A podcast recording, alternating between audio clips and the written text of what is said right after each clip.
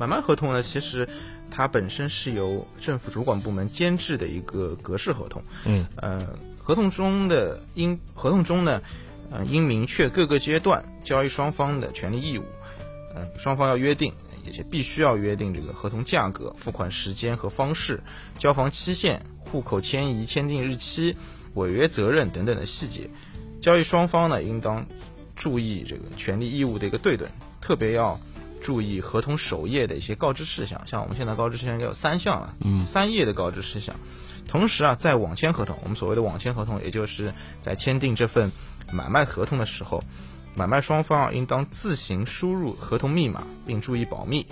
避免他人在获取密码后啊对合同内容进行二次修改。嗯，合同中呢要明确这个产权转移过户的约定时间，明确付款方式、付款时间，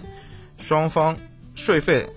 承担的方式，比如说是你双方各自承担，还是卖方进到手价的。啊，明确这个房屋内的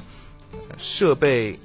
呃设备的归属情况。有一些设备还是很值钱的。啊，对，比如说有些可能在房屋出售的时候带着一些呃家装、软装一起啊带装修一起出售的，那你可能要明确家装修的状况。还有一些带着家电，可能就约定好这家电不搬走了，嗯到时候交房的时候发现说好没有说清楚了啊啊，对对对。那对于这些